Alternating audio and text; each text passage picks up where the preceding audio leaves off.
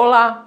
O Salmo 104, no verso 34, nos diz o seguinte: Seja-lhe agradável a minha meditação, pois no Senhor tenho alegria. Amados, nós sabemos que no mundo nós passamos por aflições, não é? O próprio Jesus nos diz isso.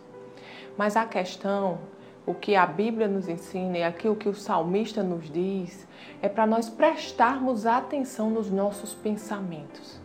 Em que nós temos deixado os nossos pensamentos repousar? Na aflição ou naquele que é a resposta? Jesus, ele tem a resposta para todo e qualquer problema. Ele é a solução para todo e qualquer problema. Então, diante de tribulações, diante de aflições, diante de desafios, não fica meditando no problema não. Medita nele, medita no poder de Deus, medita no Deus todo-poderoso, naquele que faz o impossível acontecer, naquele que tem um plano de paz para nós, naquele que nos guia e que quer nos levar a lugares de paz, sabe? Amados, diante do problema, a gente não pode se afundar no problema. A palavra de Deus nos instrui que devemos lançar sobre ele toda a nossa ansiedade, porque ele tem cuidado de nós. Não podemos andar ansiosos, meditando no problema o tempo todo, não.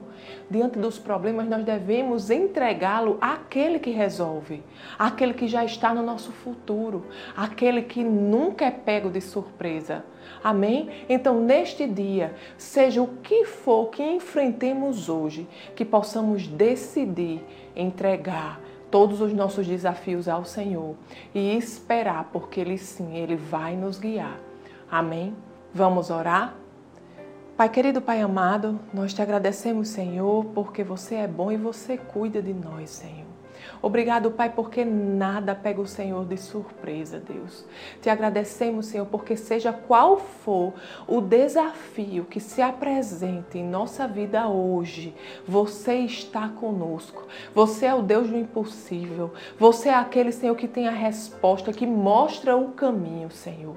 Confiamos em Ti, ó Deus, e derramamos, Pai, sobre Ti lançamos sobre ti, Senhor, toda ansiedade, toda preocupação, Pai, porque nós sabemos que você cuida de nós.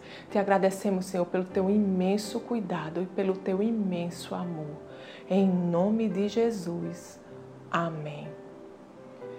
Tenha um dia abençoado e até amanhã.